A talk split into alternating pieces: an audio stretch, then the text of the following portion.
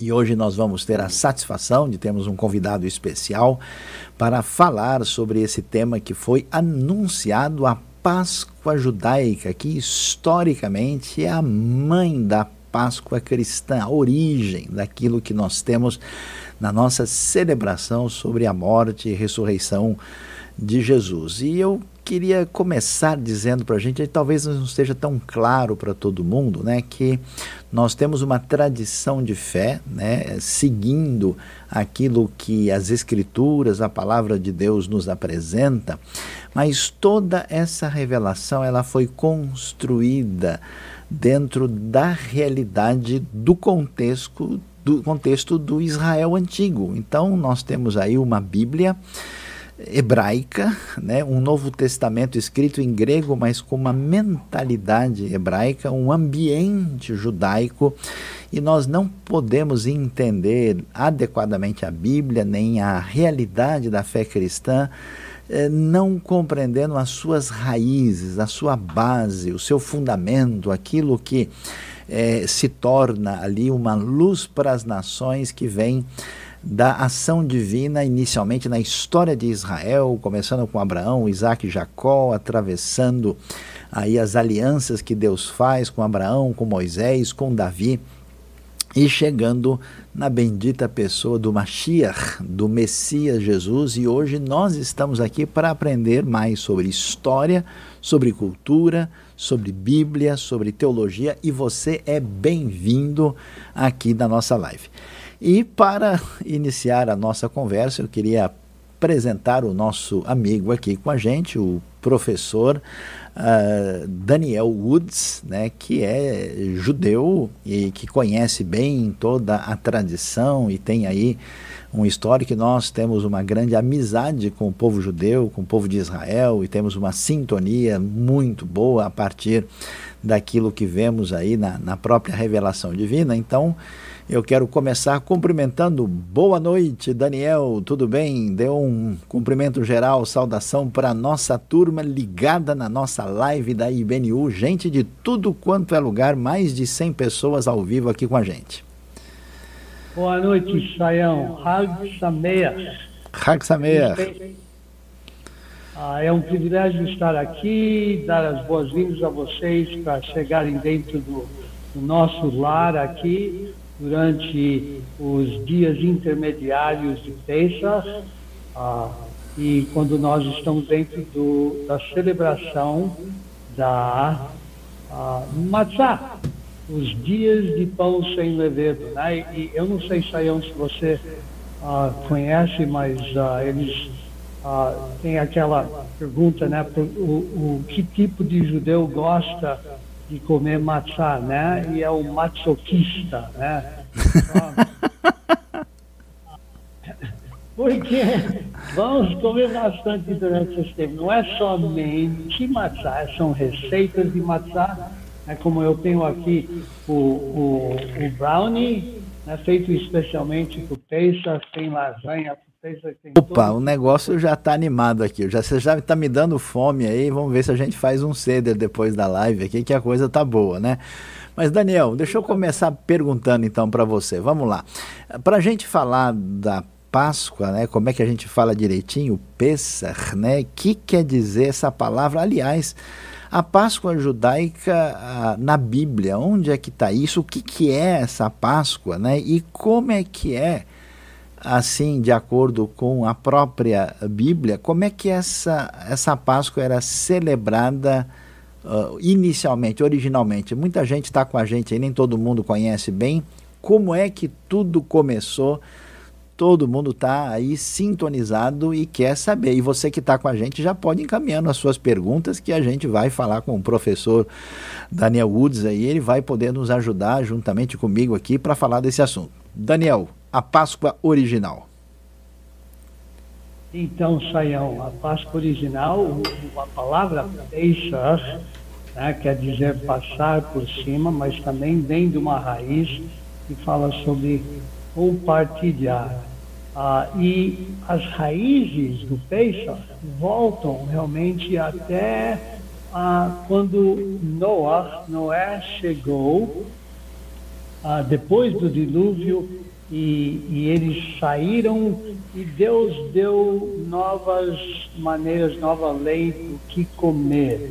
Você lembra que Deus falou sobre a carne que podia comer, mas no capítulo 9 de Gênesis Deus fala que a, a carne, porém, com sua vida, isto é, com seu sangue, não comereis. E aí começou toda essa importância a ser dada a sangue.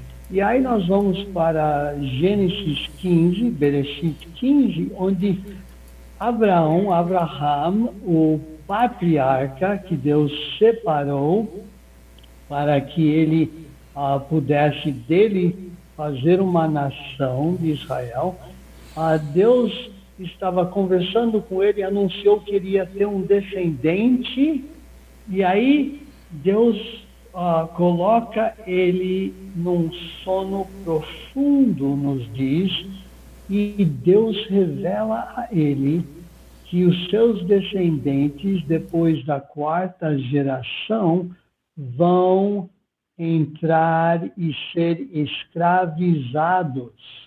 Então, Deus está falando com, com Abraão: você vai ter um filho, o filho prometido que você anseia e vai ser o seu descendente. E aí ele fala que depois de descendente Yitzhak, né, tem Abraham, Yitzhak, Jacob, Jacó, aí tem o, o Yosef e eles vão ser escravizados. Então já temos um plano, uma profecia de Deus falando sobre que eles seriam escravizados, mas que ele os redimiria e os libertaria da escravidão. Então, nós temos aqui Deus falando sobre o que aconteceria e que um dia ele iria fazer, ele tinha um plano para os libertar.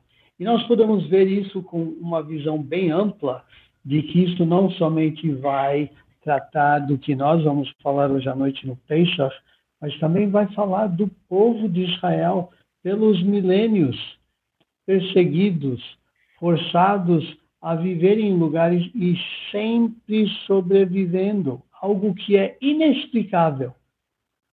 E é a promessa de Deus dar continuação. Quando vocês vão ser escravizados, eu vou libertá-los. Então, esse foi o início. E aí nós temos o relato maravilhoso do filho uh, de Jacó.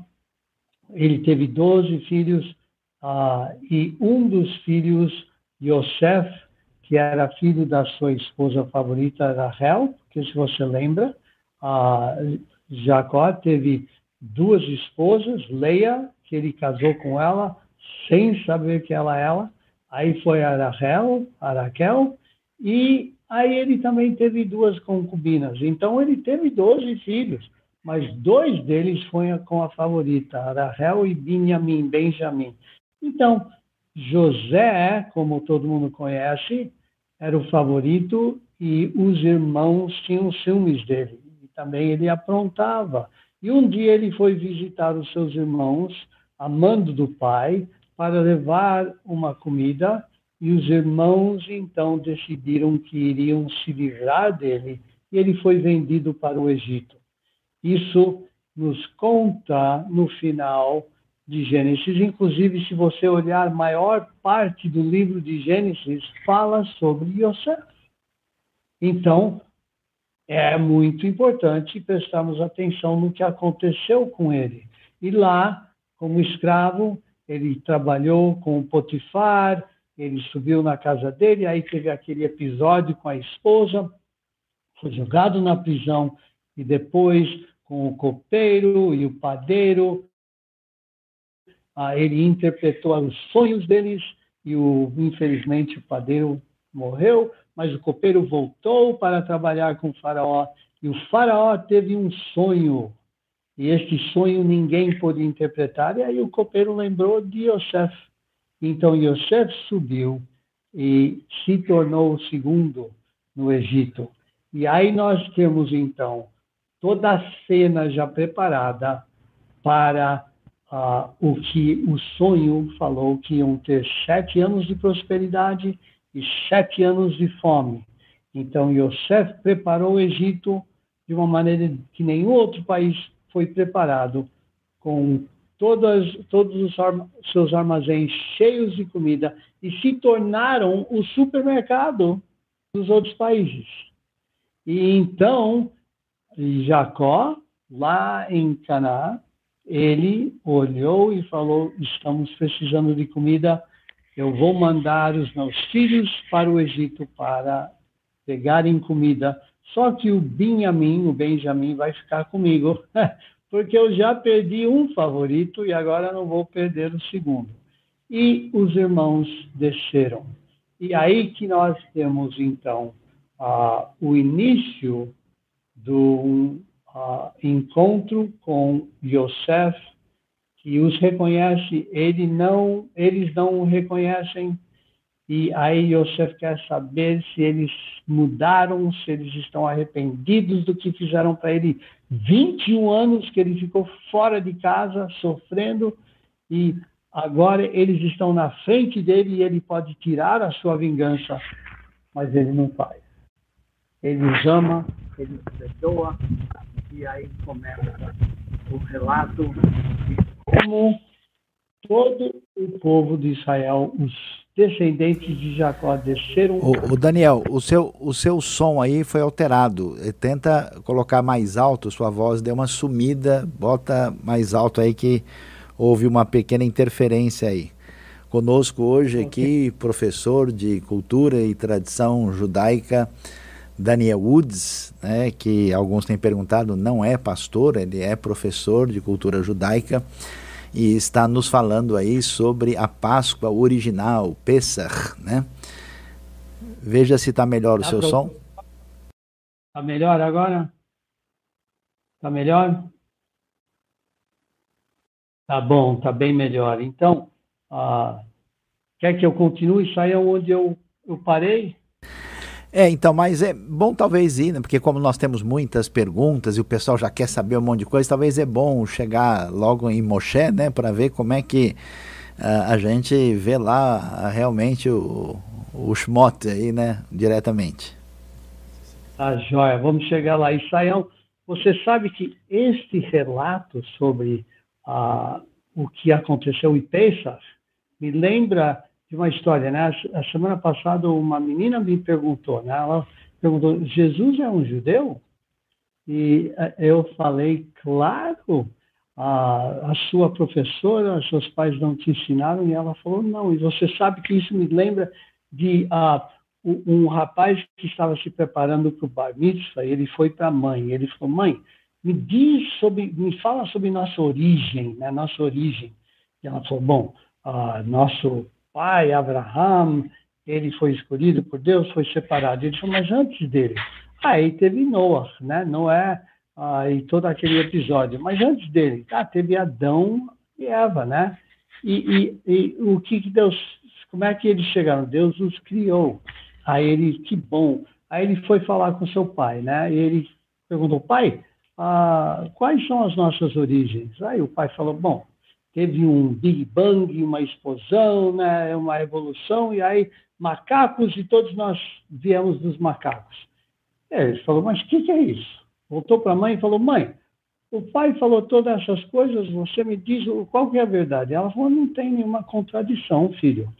Eu falei da minha família, ele falou da dele.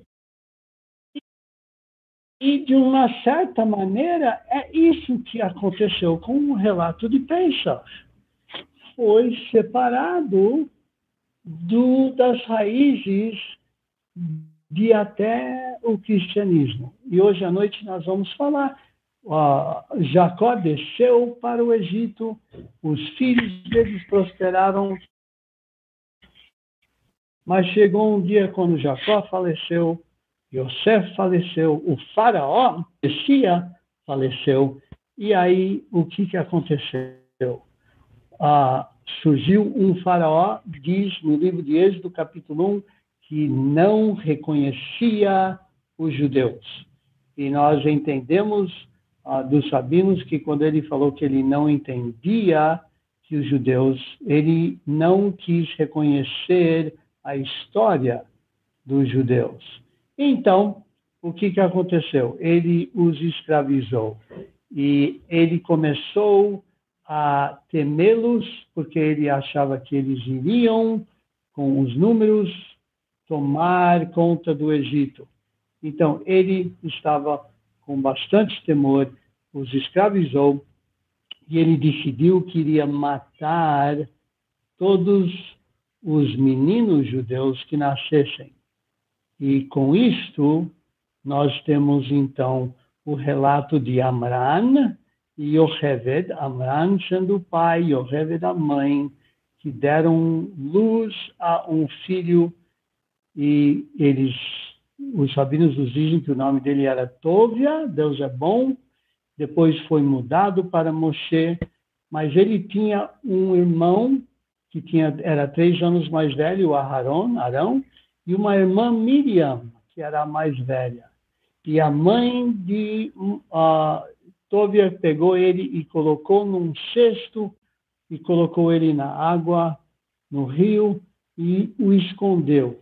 E a Miriam ficou de olho nele, e durante todo esse tempo, uh, ele flutuou até que a princesa do Egito o achou. E aí a Miriam correu e falou: Você precisa de alguém para amamentar? E ela falou sim. Então ela ofereceu a Yoheved e a princesa não sabia que era a própria mãe que iria amamentá-lo, até que ele chegou a uma idade onde foi para o palácio e o nome dele foi mudado para Moshe, Moisés. E aí nós temos Moisés e a história dele. Está me ouvindo bem, Saião?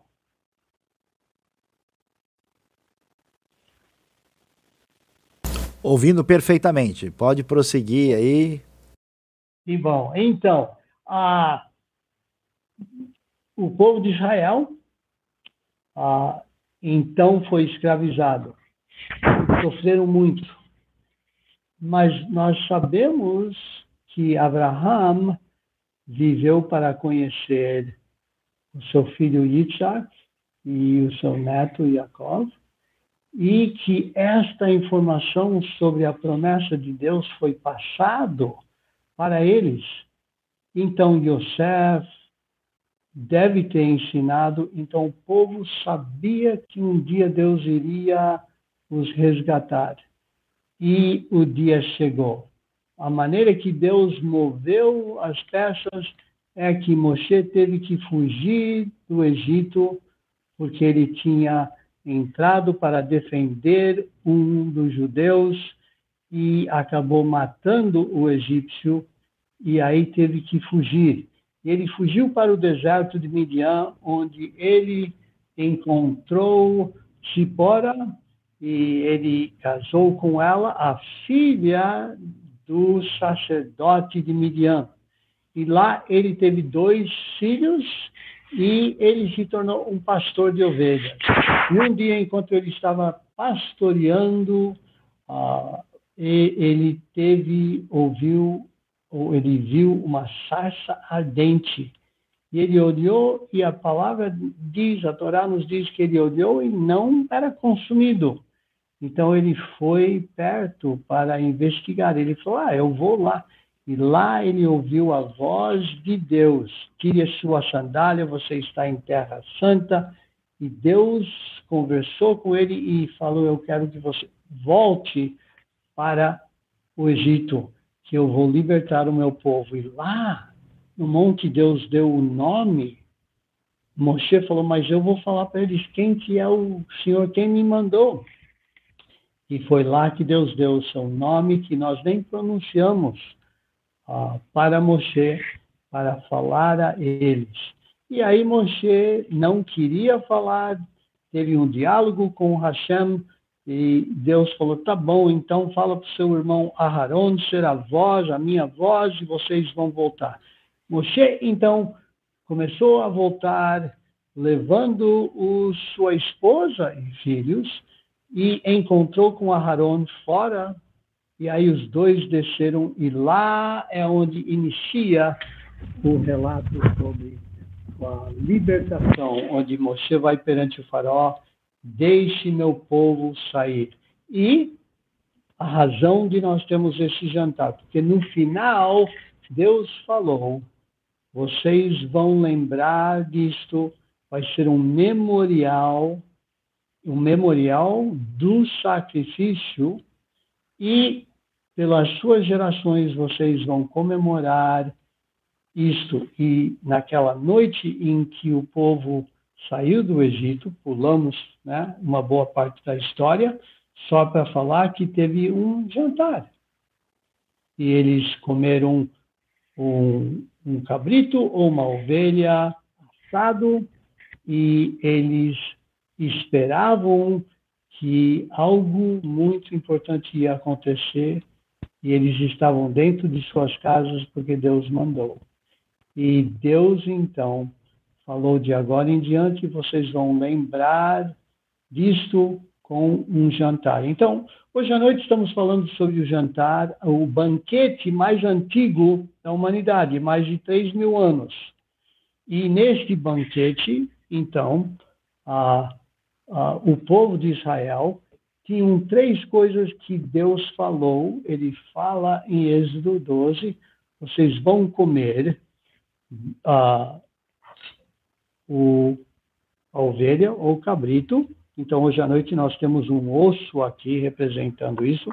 E vocês vão comer ervas amargas. E vocês vão comer matzá. Três coisas que Deus mandou. E então. então o que, é matzá? O que aconteceu com o povo de Israel? Eles faziam o seu pão com umas amassadeiras e tinham duas partes, né?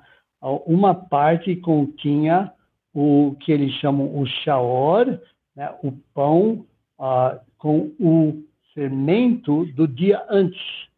E ele era uma uma parte assim, guardado no lado, e aí eles pegaram a massa nova e eles misturavam aquela massa antiga com o fermento, e aí tinha tempo de, de levedar. Só que o povo de Israel teve que sair apressadamente do Egito, mas muito rapidamente, porque o faraó falou: sai daqui. O povo a Torá nos diz que os egípcios falaram saem rápido, que não tiveram tempo para o seu pão fermentar. Então não inchou. E então a, a Torá nos diz que eles comeram matzá, pão sem levedo. E por causa disso, Deus falou: de agora em diante, quando vocês comemorarem a festa, vocês vão ter uma noite onde você vai fazer o jantar e aí vocês vão ter sete dias de, do Hag Hamatzot, a festa do pão sem levedo.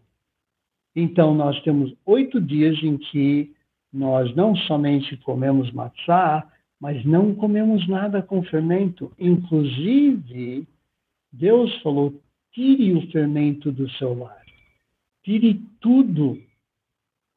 Então, nós temos uma grande pergunta por que, que Deus não iria querer fermento no lar?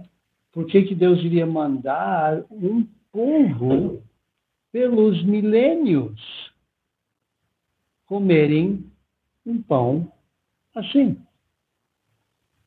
Tem algum motivo muito importante. E hoje à noite nós vamos poder ver isso. Então, essa é razão que eles tiveram esse pão e porque nós comemos e porque Deus falou. As ervas amargas são para nós lembrarmos do sofrimento do povo. E como eu falei, o osso é para nós hoje lembrarmos do cordeiro que foi morto para que o povo pudesse ter a sua liberdade. Então, o que, que nós fazemos, né? Ah, eles... Essas ervas amargas, essas ervas amargas são as mesmas da antiguidade? É o mesmo tipo? Alguém já perguntou aqui, né? Se a gente tem condição de saber se o maror aí é exatamente igual, é uma lembrança, como é que é?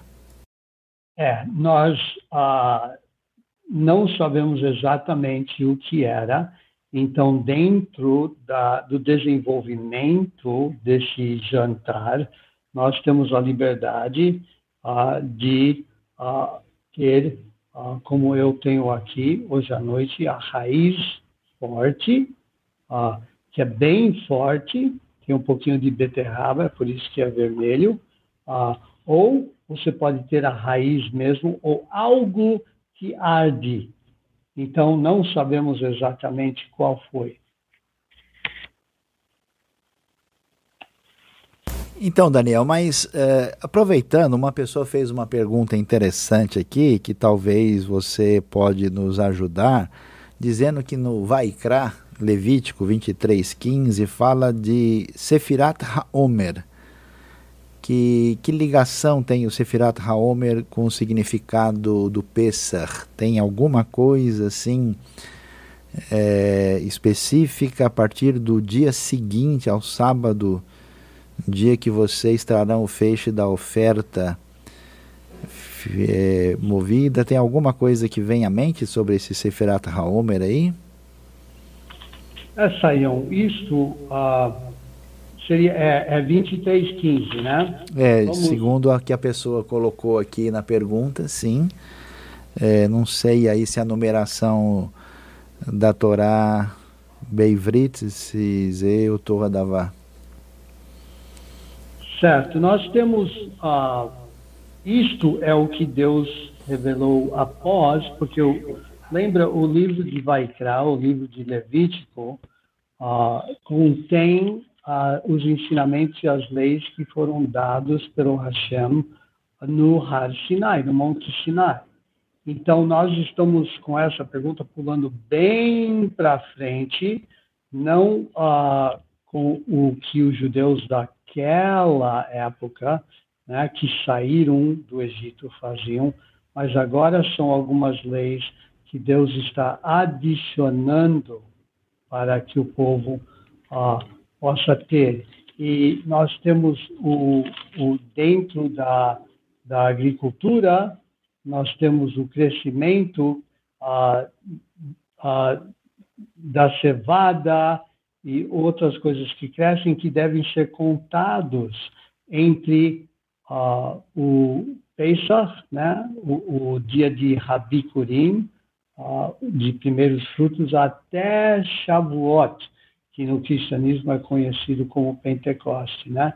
E aí tem essa contagem e, e seria em referência a isso. Mas se eu puder voltar um pouquinho para a história, Saião, o, o, os judeus daquela época só tinham essas três coisas, né? E, e, dentro. E aí, quando saíram, quando foram libertados e foram para o deserto, infelizmente, uh, o Seder, esta, uh, este, esta comemoração não foi observada e teve um período em quando não foi observado. E para nós judeus é muito importante o que Deus mandou, o que Deus falou. Então, tem uma diferença enorme do que eles faziam e do que nós fazemos agora. Ah, como agora o, o, a nossa festa é olhando para trás, porque lembra, eles estavam ah, dentro do, dos dias. Ah, eles tinham vivido. Então, eles contavam para os seus filhos: eu, né, eu vi o sangue, o, o, a água se tornar sangue. Eu vi as rãs. Né?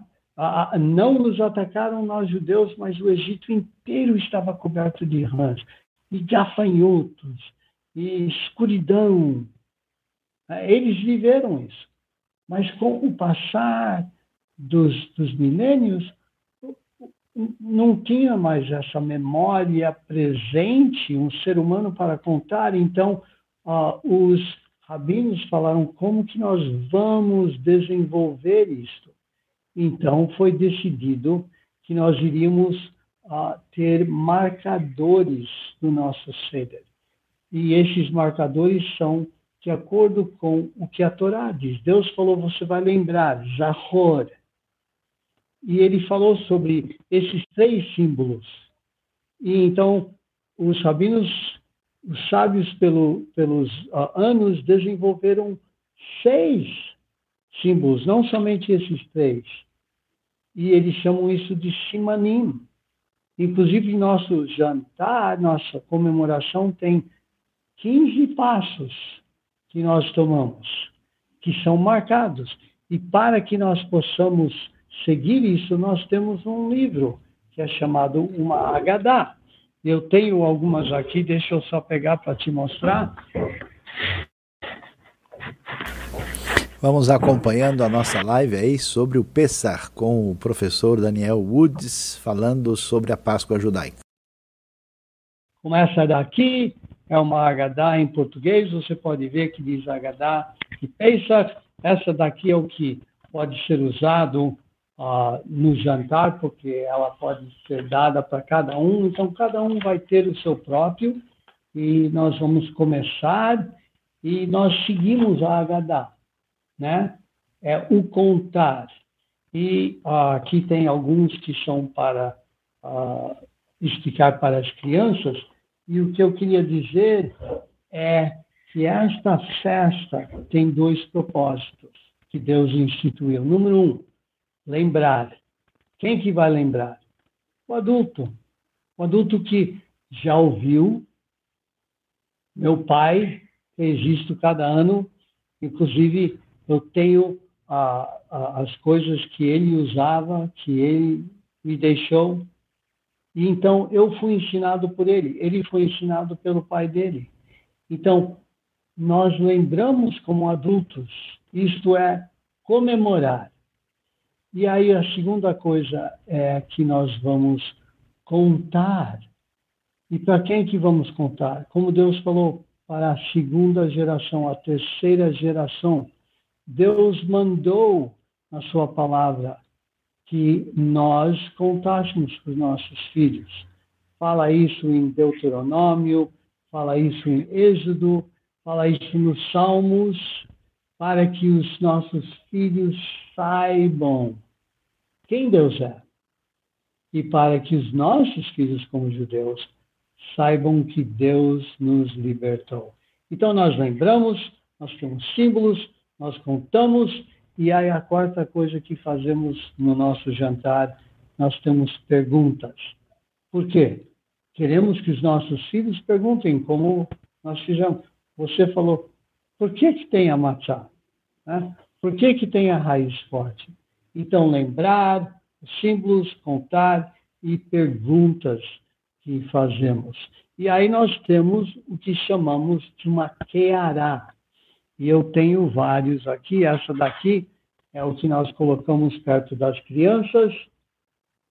Você pode ver que ela mostra o que tem, né? O osso, aqui tem a raiz forte, tem um ovo, que sempre tem, aí tem dois tipos de ervas, e aí tem o, o, o haroset, que é um, uma mistura de maçã e coisas doces e eu vou contar sobre isso. Nós temos ah, sempre uma queará. Essa daqui é uma bem antiga e como você pode ver, ela tem o desenho dos judeus e também dos faraós. E esse daqui é do meu pai, o que o meu pai usava. E você pode ver que é bem gasto, né? até os nomes no hebraico, os lugares para colocar os símbolos é chamado de Querá. E eu tenho a nossa, da nossa família, aqui para você uh, ver. Aqui tem o Haroset, que é a mistura doce, e nós temos até um lugar onde colocamos, você vai ver que tem no hebraico, e aí tem a maneira de falar, e temos o Haroset, temos a raiz forte, tem o ovo, o ovo é chamado de beitzá. E aí nós temos um lugar para as ervas amargas. E durante no, o nosso jantar, nós utilizamos disso, contando a história. E nós vamos ter um momento quando nós vamos pegar uh, do, do nosso carpas, né, que é o alface, e nós vamos colocar dentro de uma tigela com água salgada e fazemos uma brachá, uma oração, agradecendo a Deus por aquilo que cresce da terra, mas para lembrar das lágrimas dos escravos. E saiam dentro deste, desta noite de Pesach, dentro dessa comemoração, nós somos instruídos para nos colocar no lugar de como deve ter sido ser um escravo. Porque se nós não entendemos o que é perder a liberdade, então nós não vamos entender como zelar pela nossa liberdade. Então nós usamos todos estes para o símbolo. Tem o Haroset, como eu falei, o doce que nos lembra da argamassa que os judeus fizeram lá no Egito para construir as pirâmides. Inclusive, eu não sei, Saião, se você sabe, né, depois que o povo de Israel saiu do Egito, né, ah, que o faraó foi derrotado, ele foi procurar um emprego. Você sabia disso, Saião? Não, não estava sabendo. Ele não me avisou nada, que eu vi aqui, parece que não.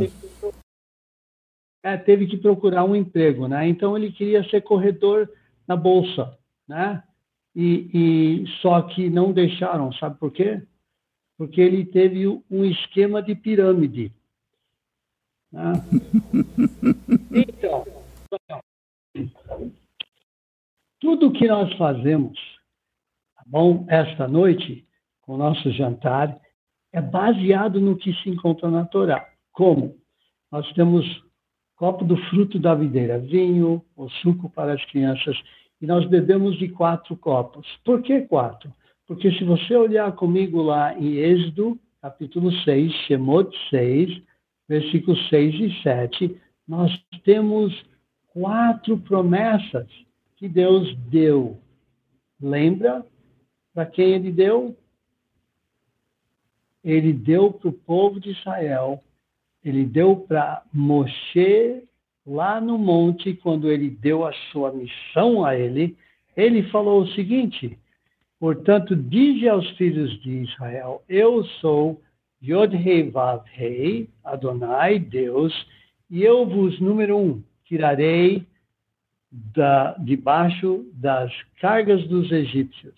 Então, nós temos uma, uma parte hoje à noite, quando nós ah, lembramos dessa promessa e nós fazemos a brachá do, do suco, do fruto da videira, Baruch Atadonai, Eloheinu melech haolam, Borei Pri Agafen, abençoado seja Deus, Rei do Universo, que uh, nos deu o fruto da videira.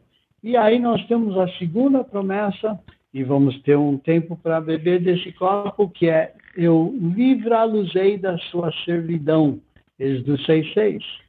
E aí a terceira parte da promessa, com o braço estendido e com grandes juízos eu vos resgatarei. Então, se você está seguindo, vos tirarei das cargas, vos livrá-lo-ei da servidão. Terceiro, os resgatarei ah, ah, com o braço estendido e com juízo. E aí a quarta promessa, eu os tomarei por meu povo e serei vosso Deus. Então, este ceder, em volta dessas promessas, e nós lembramos com quatro copos, e nós também temos um outro copo aqui, porque temos um lugar muito especial na nossa mesa para Eliahu Anavi, Elias o profeta. E por que que temos ele?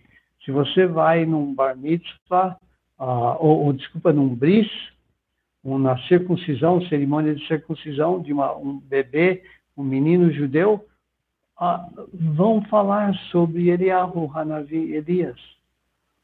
E se você também estiver uh, junto com nossa família ou com uh, numa sinagoga, no final do Shabat, quando falamos a Deus para o Shabat por mais uma semana e, e estamos com nossos olhos voltados para os desafios daquela semana, nós cantamos Eliahu Hanavi, Eliatu Hatishpi, falando sobre Eliahu. E por quê? Porque ele é considerado o precursor do Mashiach.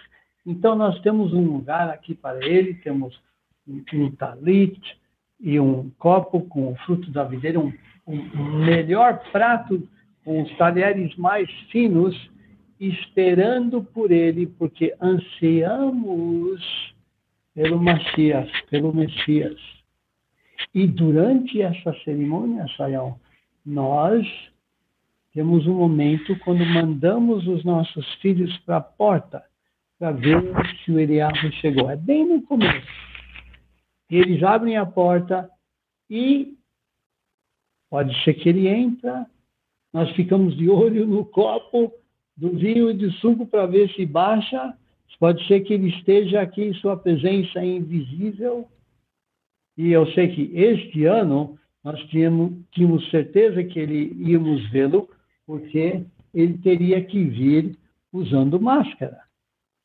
Mas é importante, não porque ah, achamos que ele é invisível, mas porque ele é o precursor do Mashiach.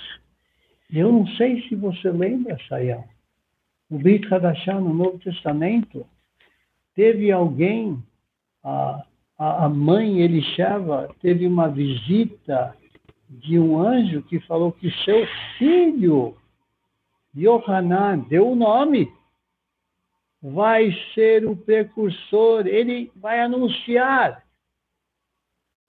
e aí Yeshua falou, ele é o Eliahu, o Elias, que anuncia a vinda do Mashiach. Então, temos este lugar especial na nossa mesa. E nós sentamos em volta. Excelente. Nós passamos pela nossa Agadá, todos os passos. E é um jantar que demora um pouco. Mas, Daniel, eu acho impressionante, quer dizer, eu, eu fico muito admirado né, com a sabedoria hebraica. E uma vez alguém perguntou para o judeu, né, escuta, como é que vocês são o único povo né, que depois de tantos milênios, mais de 3 mil anos, conseguem manter as tradições, a língua, a cultura, a fé, da maneira como a gente vê, né? E qual é o segredo disso? A resposta foi porque a gente aprendeu a contar história para criança. Quer dizer, a história bíblica ela é contada de uma maneira concreta. Você sente o gosto, o sabor, aquilo que fica na memória e atinge as emoções. É uma sabedoria divina impressionante, né? E eu já participei de diversos momentos assim, e é muito bonito ver o Ceder com esse acúmulo de tradições. E aí vamos agora chegar num ponto que o pessoal está querendo saber porque você me lembrou, né, que muita gente e, talvez não se lembra, acham que Jesus nasceu em Paris ou Nova York ou em São Paulo, né, que Jesus talvez e Jesus era judeu. Uma vez eu estava em Israel com o pessoal e alguém perguntou, escuta, Saião, qual é a igreja que Jesus ia aqui, né? E eu falei, então, né, Jesus estava totalmente envolvido na tradição judaica que o nosso Salvador veio de Israel, né? Como disse o Yohanan, João 4, né? A salvação vem dos judeus.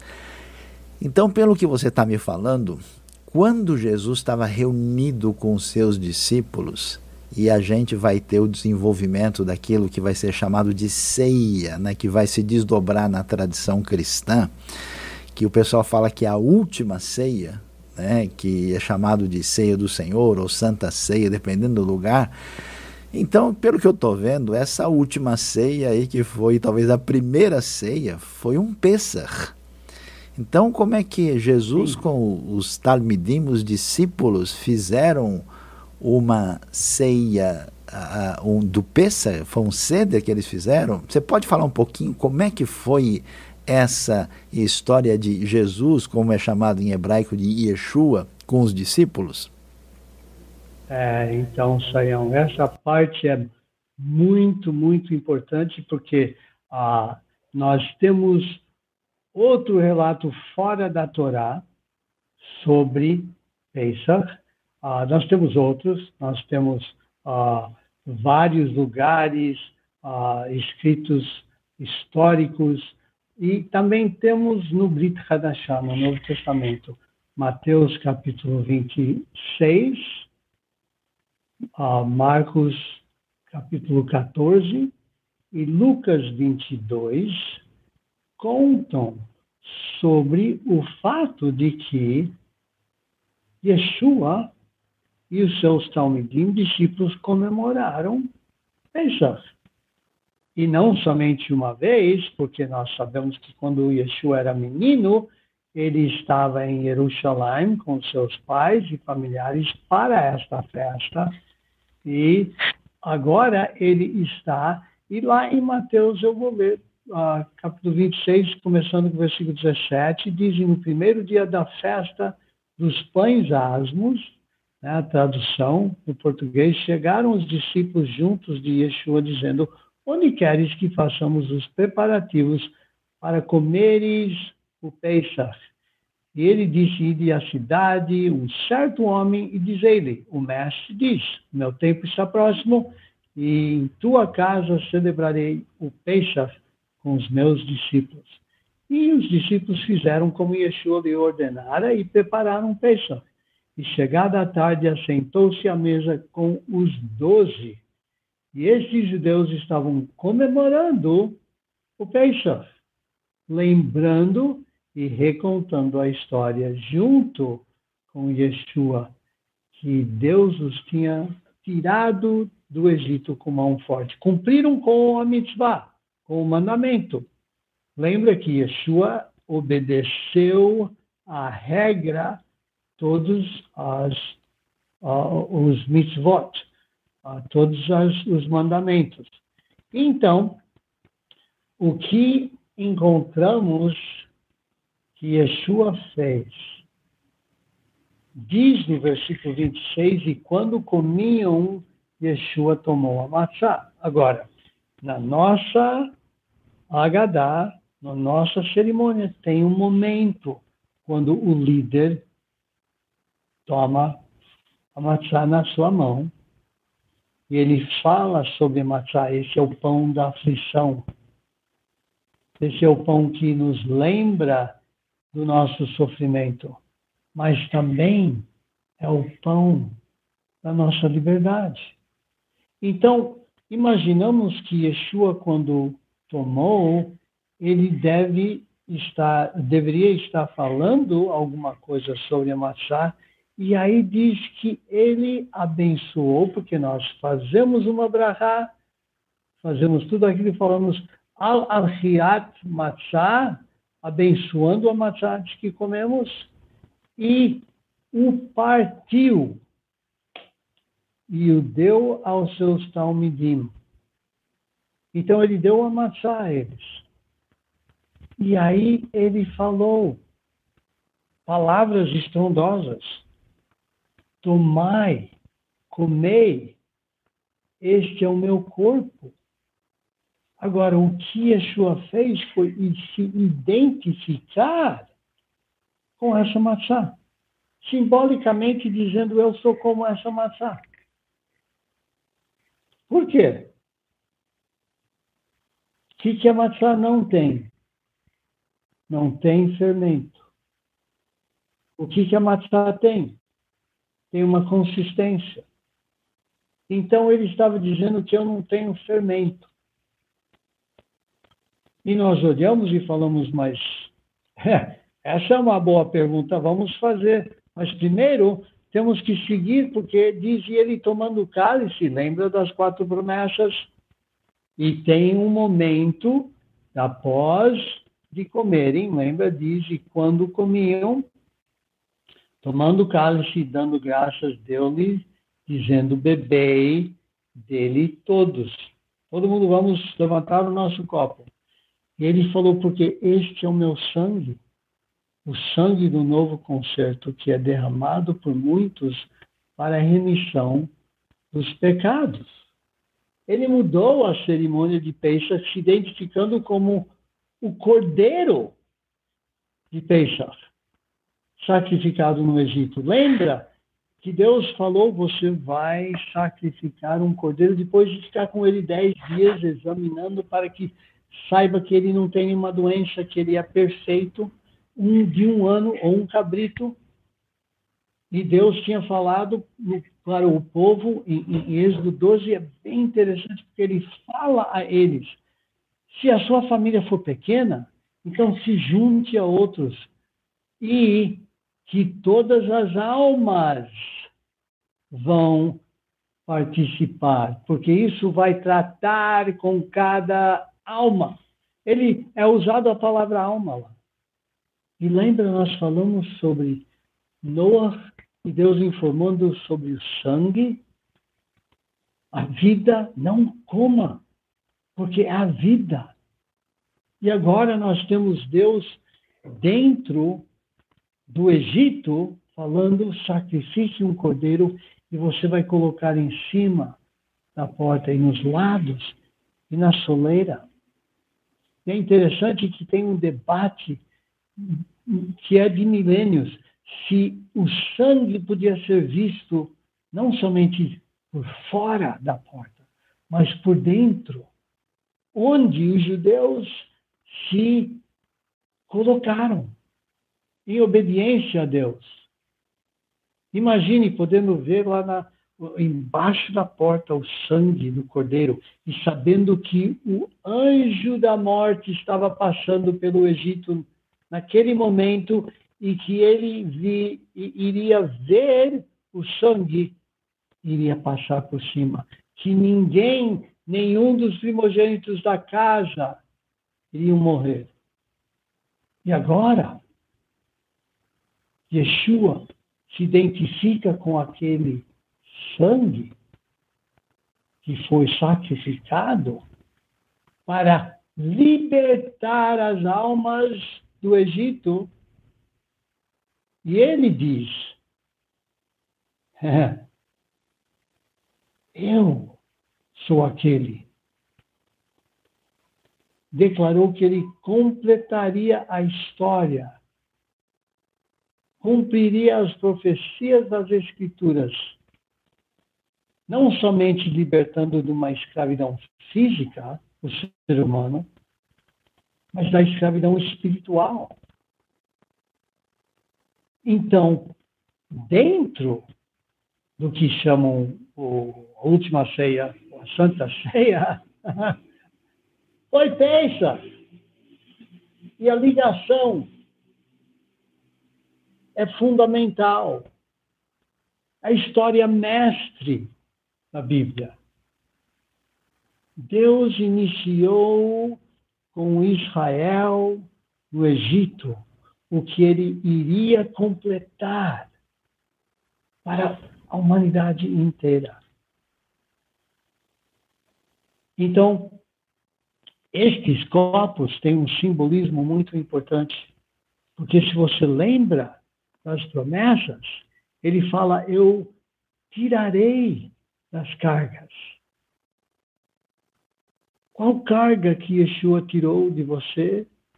Ou quer tirar? E diz que a segunda promessa é que ele iria livrar da escravidão, da servidão. Tem uma diferença entre ser escravizado e ser a, tirar aquela carga de ser escravo e de ser livrado da servidão. Nós sabemos que muitos escravos no passado, quando foram libertados, não sabiam nem como viver livres. Então Yeshua falou: não somente vou tirar a carga, mas eu vou livrá-los da servidão. E aí ele falou: Eu vou resgatá-los. Foi isso que o Cordeiro, a morte, o sangue fez. Os comprou. dentro da nossa cerimônia saião, nós temos o que chamamos o afikoman. Então, Daniel, o que é esse afikoman? Já tem gente perguntando aqui, parece que é algo muito especial.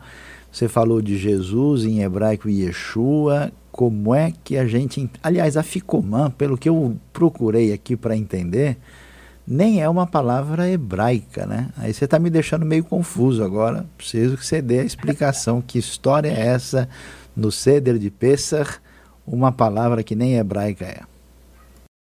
Exatamente, Sayão. E essa era a parte mais favorita minha uh, quando eu era criança e é dos meus filhos. Porque as crianças podem participar nisso. E esse daqui acho comando do meu pai. Tá?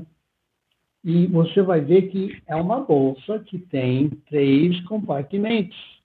Agora, isso é o que você vai encontrar na casa de todos os judeus que observam Pesach.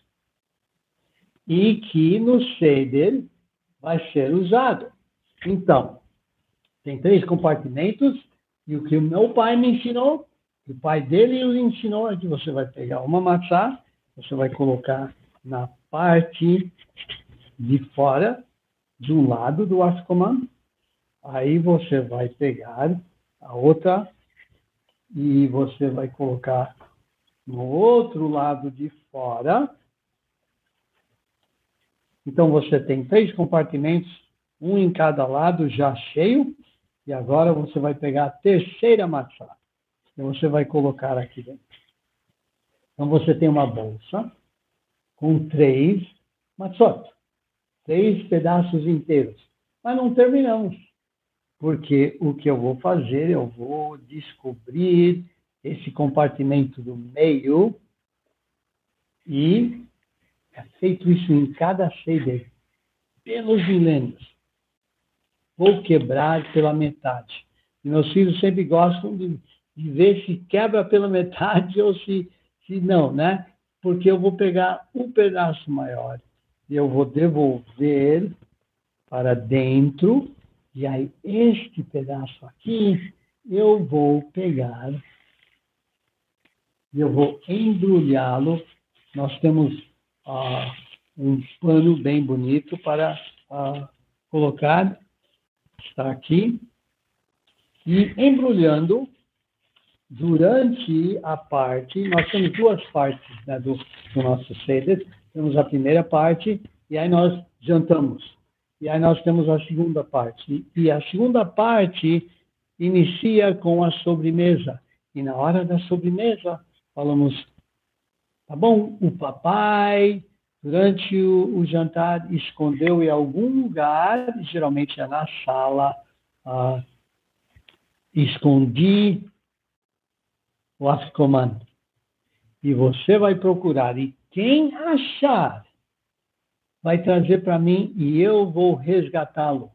Você vai exigir algo para me dar de volta. E eu vou te dar. Geralmente é chocolate. Chocolate grande. É, é. Bem grande. E é isso que fazemos. Então, na hora da sobremesa, as crianças começam a correr até que acham. Às vezes temos que fazer aquela brincadeira, está frio, está muito frio, está esquentando, está bem quente, para ajudá-los a achar, e eles acham e trazem de volta. E quando é trazido de volta e eu pago o resgate, aí eu posso pegar o pedaço da maçã, eu posso devolver para a parte no meio, lembra? Estava quebrado, e agora os três estão completos. E como você falou, Sayão, a palavra afikoman, o nome dado a isso, é a única palavra no grego, no ceder inteiro. Então nós sabemos que não fazia parte daquela primeira noite, nem da comemoração dos judeus quando eles passaram para a terra prometida e por muitos e muitos séculos, até que houve uma presença grega e nós acreditamos que isso foi após a destruição do segundo templo. Então, é perguntado, o que significa a palavra Afikoman? E a maioria das vezes somos falados que é sobremesa. Mas se nós olharmos bem dentro da, da língua grega, nós vamos encontrar que esta palavra significa eu vim. Mais uma pergunta, então. Quem veio?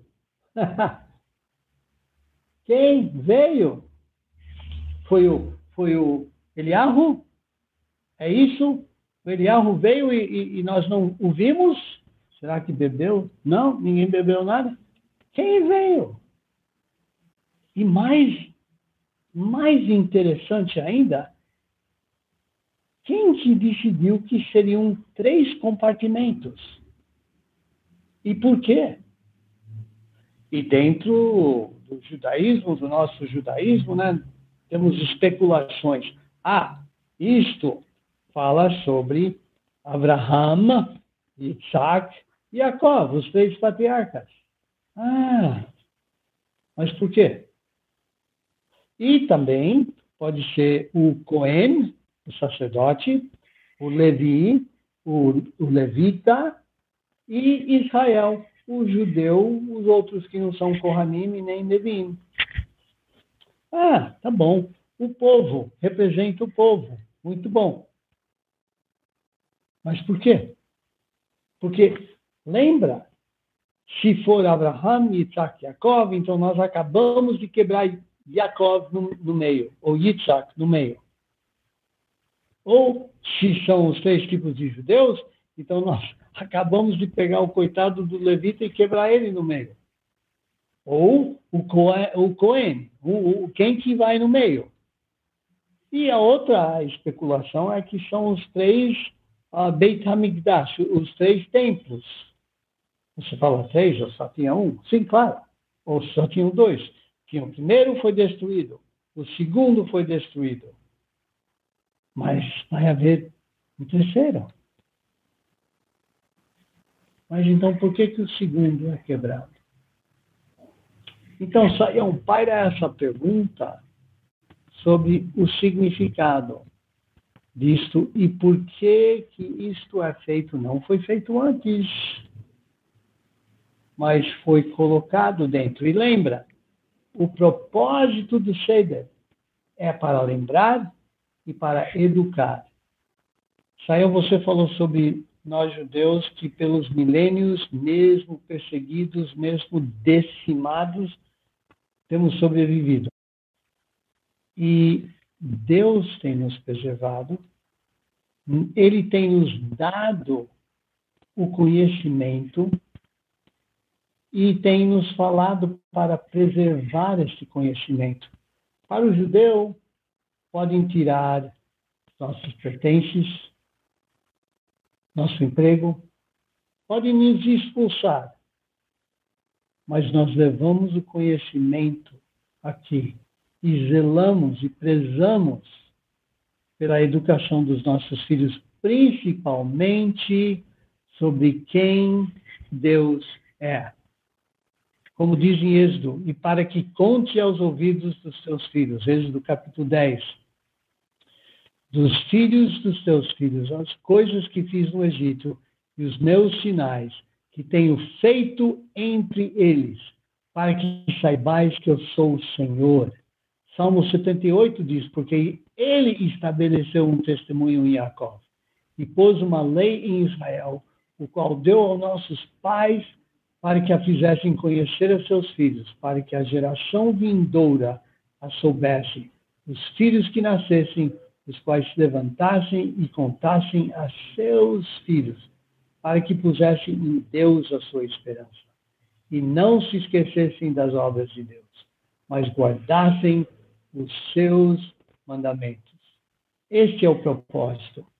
E, sabendo ou não sabendo do que fala isso, nós temos o privilégio de procurar a resposta.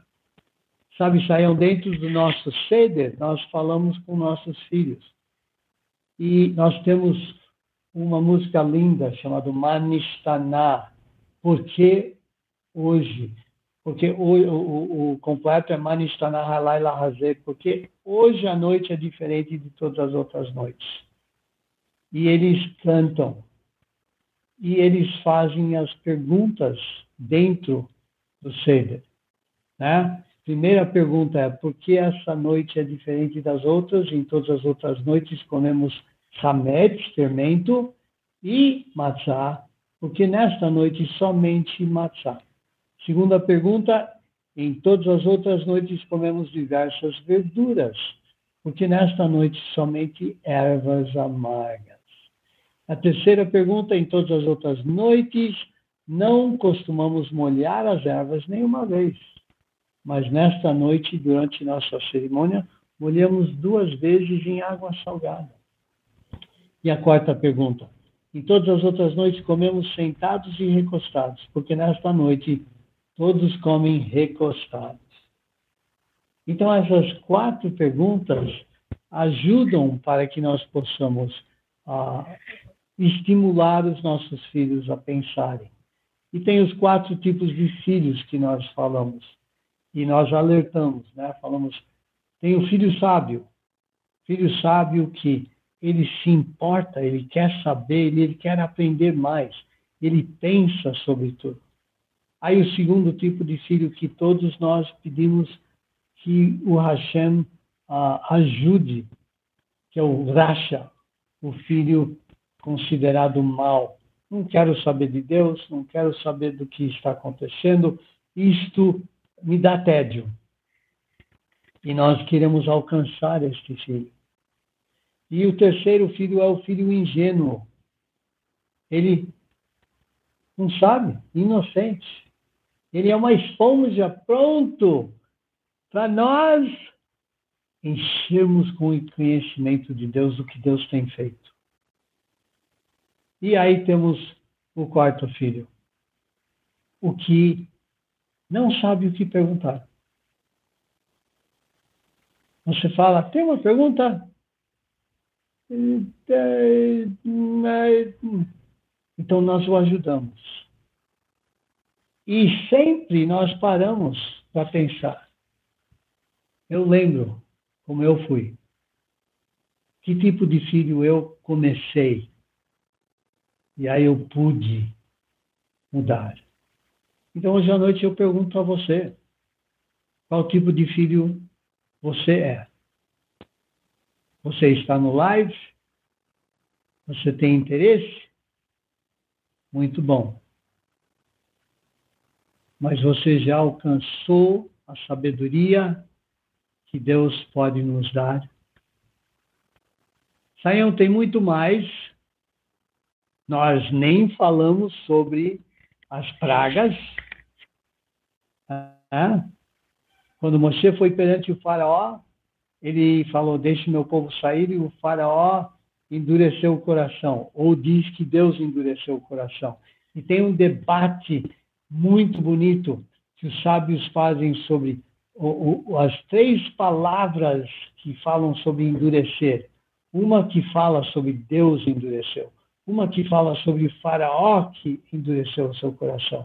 E outra palavra muito interessante que nos deixa entender que o faraó não conhecia ainda e ele tinha o coração duro por falta de conhecimento de se expor a Deus. E tem uma parte depois de certa praga que o coração, a palavra no hebraico muda. Em vez do, do, do, do, do faraó estar endurecendo o seu coração por ignorância, ele decidiu que ele iria endurecer o seu coração sabendo quem Deus era. Então, esses três tipos de endurecer o coração são tão bonitos que nos ensinam como nós podemos ser o que Deus trabalha no nosso coração. Então temos as pragas, Saião, são chamados de uh, Ezer Hamakot, de, dez pragas. Tem o sangue, e geralmente no nosso sede, se eu tenho tempo, nós falamos dam, que é sangue, coloca o nosso dedo no vinho e jogamos no prato. E aí tem a segunda praga, Tzfardeia, que é Hans, Tzfardeia, e fazemos isso com bastante satisfação, né? Porque Deus está julgando os deuses do Egito. Por quê? Porque nós sabemos que três das pragas tratavam com os deuses do submundo dos egípcios. As outras três tratavam com os deuses da atmosfera. E as últimas três tratavam dos deuses da terra, sobre a terra. Você sabe que os, os egípcios tinham centenas de milhares de deuses que eles adoravam, incluindo o cordeiro. E então Deus tratou com nove pragas. Eu falei que tinham dez, mas o que, que é isso? Porque nove eram para que os egípcios e judeus, o mundo visse que não há outro Deus. E o décimo, a décima praga foi para que todos pudessem escolher o melhor. Vamos continuar com nossa praga. Estamos nos piolhos. Ai, Kinim, piolhos. Aí as feras, Arov. Aí temos a sarna, Dever. E aí temos o, o desculpa, Dever era o, o, a, o, a doença dos animais, a, a, peste. E agora vem Shirin, que é a sarna. E aí temos Barad, que é o, o granizo. E aí temos Arbe, os gafanhotos que foram por todo lado, comeram tudo, arrasou. E aí nós temos a nona praga, Rochecha, escuridão, Rochecha, escuridão. É? E, e saiu, eu não sei, uh, não, as outras pragas foram bem claras, eles entendiam, mas você sabe por que que... Tá, tá atingindo o seu microfone aí, tá tocando nele, tá, tá interferindo no som. E a gente já está caminhando assim para as últimas perguntas que eu preciso fazer para você aqui antes do nosso desfecho. Tá bom, tá bom. E aí nós temos essa última praga, Saião, que é Makot Behorot. Makot Behorot. A última praga que foi o cordeiro ah, com a escuridão e o sacrifício do cordeiro. E pela morte do cordeiro veio a liberdade para aqueles que confiaram em Deus e colocaram-se dentro da casa onde estava o santo. Tá bom, Sayão? Bom, Daniel, deixa eu só fazer então algumas perguntas, né? É, a gente vê, você estava falando aí do, do fruto, né, do Pri Hagafen, do Kiddush, do vinho utilizado, mas na Páscoa, Pesach original lá no Egito, não tinha né, essa explicação, essa orientação na própria Bíblia, né? E, e, aí parece que tem algumas coisas que foram assim sendo acrescentadas no decorrer do tempo, né? Como você mesmo falou, a Ficomã aí que tem uma coisa curiosa que lembra muito o que acontece com Yeshua que foi partido por nós, né? E, e, uma das coisas que chama atenção também, aproveitando que o pessoal perguntou, que, que ovo, né? Porque a gente sabe que no, no mundo secular tem até o ovo da Páscoa, e agora achamos, achamos o ovo da Páscoa judaica, né? Que história é essa do ovo e quando é que o, o vinho vem fazer parte? Porque já faz na parte na época de Jesus, né? Por quê? Explica um pouquinho isso que algumas pessoas estão na dúvida aqui perguntando para nós. Então, o ovo é um símbolo da continuação e você está certo, Sayão. Deus falou três coisas, né? Como nós falamos, o osso, a erva amarga e a maçã. E o resto foi adicionado para nos tentar aprendermos, para tentar educar os filhos.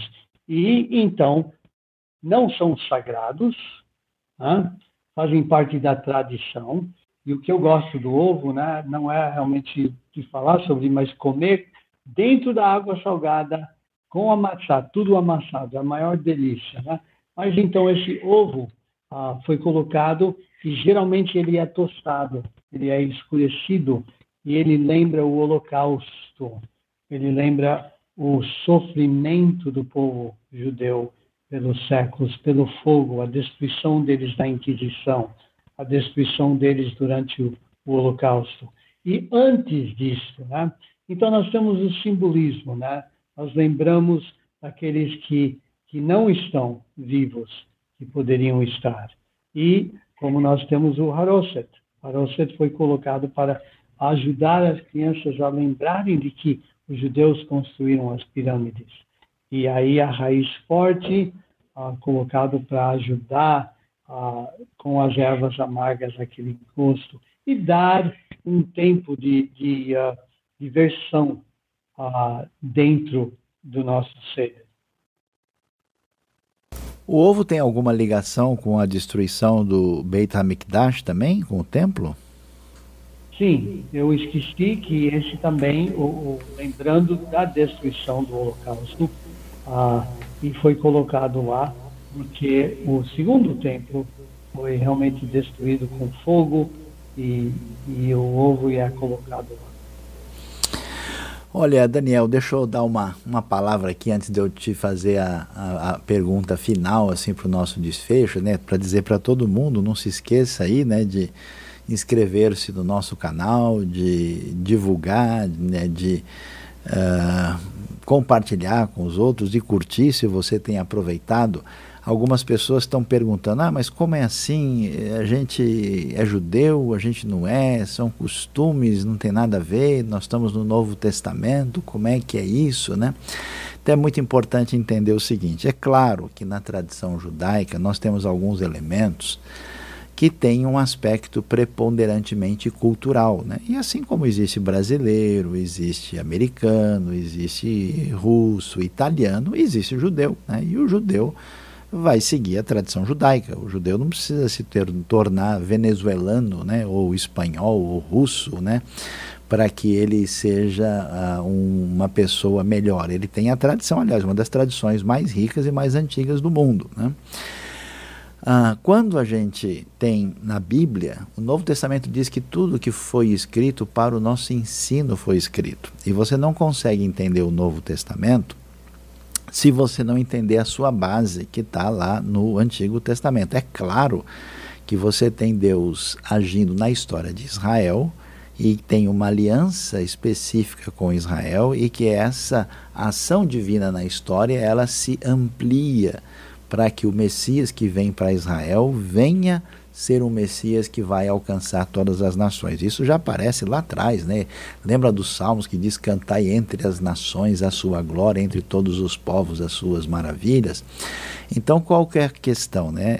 A gente não tem como cortar a raiz verdadeira, que é uma raiz hebraica. Você não precisa se tornar um judeu culturalmente para que você se torne ligado à palavra de Deus, mas você não pode nem rejeitar e nem cometer o pecado histórico da cristandade de ter uma atitude antissemita diante da tradição, inclusive hebraica e, judaica da Bíblia, até porque você nunca vai entender a Bíblia direito. E é importante também você ver que no contexto da tradição judaica tem muitas coisas, né, que aí você vai entender a questão teológica, né?